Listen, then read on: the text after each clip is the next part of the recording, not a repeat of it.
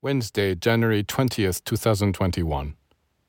In order to assert their freedom, human beings want to break down all the moral barriers erected by the initiates of the past, which were designed to protect them against the disorder of their passions. But people are so ignorant that they do not realize that this kind of disorder consumes their divine energies. For in order to feed the fire that possesses them, they are obliged to give it all they have got, all their resources and materials. It is a furnace that is fed by the very substance of their being.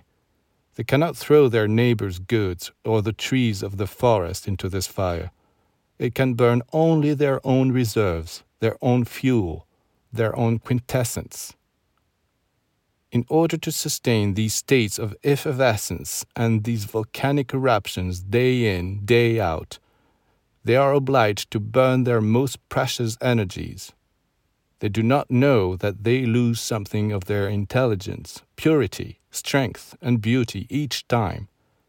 In the end, when everything is spent, they find that they have become stupid, ugly, weak, and sick.